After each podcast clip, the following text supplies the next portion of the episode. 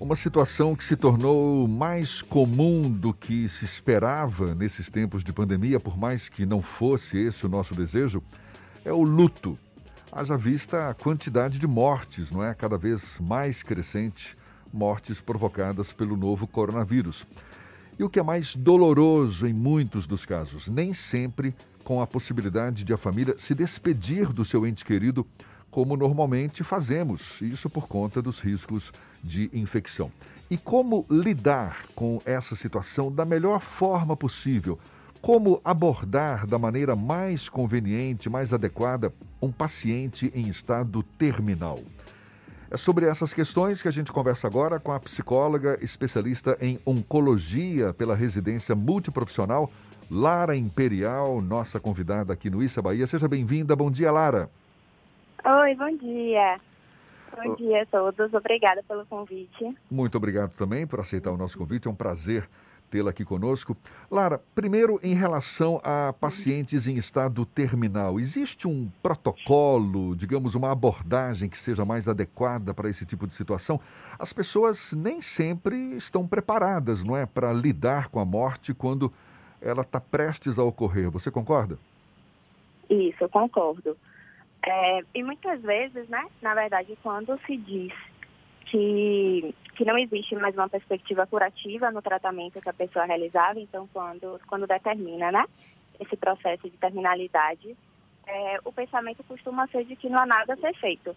Então, às vezes até a gente ouve falar assim, ah, o tratamento não está funcionando, então não posso fazer mais nada. Mas na realidade ainda tem muita coisa a ser feita. E o cuidado paliativo, ele, ele vem exatamente com essa visão. É, o cuidado paliativo é uma especialidade que cuida desses pacientes em fim de vida, mas não só em fim de vida. Então, desde que tem o diagnóstico de uma doença grave, desde que ele receba esse diagnóstico, mesmo quando faz, né? Por exemplo, no caso de um câncer, mesmo quando ele está em tratamento, visando a cura do câncer mesmo, ele já pode ser, começar a ser acompanhado pelos cuidados paliativos. Legal. É uma... ah, sim, pode, pode concluir. e é uma especialidade que visa justamente é, promover o cuidado e a diminuição do sofrimento e da dor em todos os âmbitos, não só a dor física, mas também a dor emocional, social, espiritual. É justamente isso, né? Então, poder ouvir essa, esse paciente, poder ouvir essa pessoa, é, poder dar, dar voz a, a, ao sofrimento dela mesma, né? Escutar os medos, dúvidas que surgem nesse momento é legal essa abordagem que você faz, porque é do ponto de vista do paciente, não é? Ou seja, está em estado terminal, mas nem por isso vai deixar de ter o, o cuidado ou a atenção necessária no momento como esse.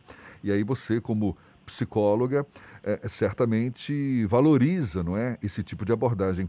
E do ponto de vista do familiar, Lara, qual a melhor forma de encarar uma situação como essa e até de saber abordar o paciente que está ali em estado terminal? No, a família também ela é incluída em todo o processo, né? Porque o, o, o, diagnóstico da doença e todo o processo, o tratamento, esse processo de terminalidade, tudo isso afeta também a família junto com o paciente. A família está ali é, nesse processo também, também está em sofrimento. Então é muito importante exatamente acolher essa família. Então, é, a família muitas vezes ela não sabe como lidar com o paciente, né? Justamente isso, assim, acha que, que o paciente não pode ouvir, que o paciente não pode saber o que está acontecendo, tem esse medo, essa preocupação. É, acha que pode não aguentar, que pode sofrer, se, se souber, né? Que, que, por exemplo, que a doença não tem mais cura. Então, muitas vezes, o, é um, um, um fator assim, de proteção que a família quer esconder isso. E aí, na verdade, a gente, né, enquanto profissional, a gente tenta orientar essa família de como é importante que o paciente saiba o que está acontecendo. Porque ele, na verdade, ele percebe, é o corpo dele, então ele vai perceber que aquilo, que tem alguma coisa estranha, né, ele vai, vai perceber. E isso pode afastar o paciente e a família. Então, criar esse abismo entre eles, sendo que, na verdade, quando eles podem conversar sobre isso, é, eles podem expressar os sentimentos um pelo outro, é, pode haver a possibilidade de, de despedidas, de reconciliações. E essas despedidas, nesse momento em vida, ainda né, nesse, nesse processo final, é muito importante e ajuda essa família depois, no luto pós-morte. A morte continua. Lara, a morte continua sendo Oi. um tabu, não só na cultura brasileira, mas na cultura de boa parte do mundo. Como lidar com a morte de uma maneira que não seja tão traumática e de uma forma que o luto não seja tão pesado, até quando há esse processo é, que envolve até os cuidados paliativos, é um, uhum. há um processo de preparação para o luto. Mas em situações como nós vivemos hoje com a pandemia, às vezes não dá tempo de se preparar psicologicamente para lidar com o luto. Como achar um, ter, um meio termo que, que impeça que o impacto do luto acabe se transformando num processo depressivo ou em algum processo um pouco mais complexo e complicado?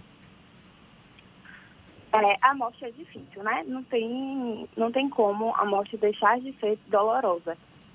É, tem uma frase de um autor que estuda sobre luto que ele diz que o luto é o preço que pagamos pelo, pelo amor. E é justamente isso. A partir do momento que tem um vínculo, que tem uma relação com aquela pessoa, que você ama aquela pessoa, não tem como não sofrer quando ela morre. O luto é um processo normal. Esse sofrimento, né? Essa tristeza, esse processo que, que muitas vezes se confunde mesmo com a depressão, é natural, é esperado. Mas o que se pode fazer é permitir que a pessoa possa passar por esse momento, passar por esse momento de dor, de tristeza, e, e as pessoas que estão próximas né, a ela poder ajudar de alguma forma. Então, se fazer ali presente, não, não diminuir aquele sofrimento, não tentar comparar aquele sofrimento, porque o luto ele é vivido de forma única por cada pessoa. E, e agora, né, principalmente nesse contexto da pandemia, é uma coisa que, que tem sido muito importante, é porque os rituais de despedida, que geralmente acontecem, eles têm sido impedidos atualmente de acontecer. Eu queria tocar nesse assunto, porque antes. já, já não bastasse a dor não é, da perda do, do ente querido, nem o próprio ritual de despedida muitas famílias estão podendo realizar. Ou seja, é uma dor que, que, que acaba se intensificando, não é, Lara? O que, que você recomenda? O que, que você recomenda, por exemplo, para quem é, que já, já, já sofre com a perda de um ente querido e não pode nem se despedir desse ente querido? Você, por exemplo, uma vez eu ouvi de alguém dizendo: ah, mas então que se faça um ritual, digamos, artificial em casa, uma despedida artificial uhum. para amenizar essa dor. Você acha que é por aí? Sim, justamente, exatamente. É, esses rituais eles favorecem o processo de elaboração do luto. Então, como não está podendo né, ocorrer os velórios, enterros como aconteciam antes, é importante que se realize de outra forma.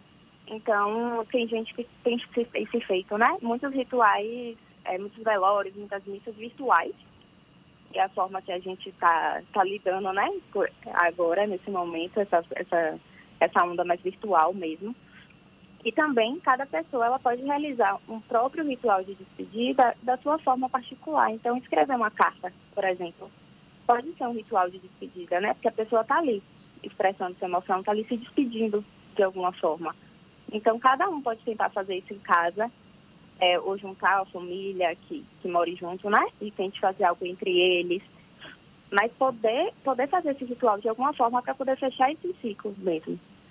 Como transformar a saudade do luto em algo mais para nostalgia e menos para a dor da saudade? Tem alguma fórmula, Lara?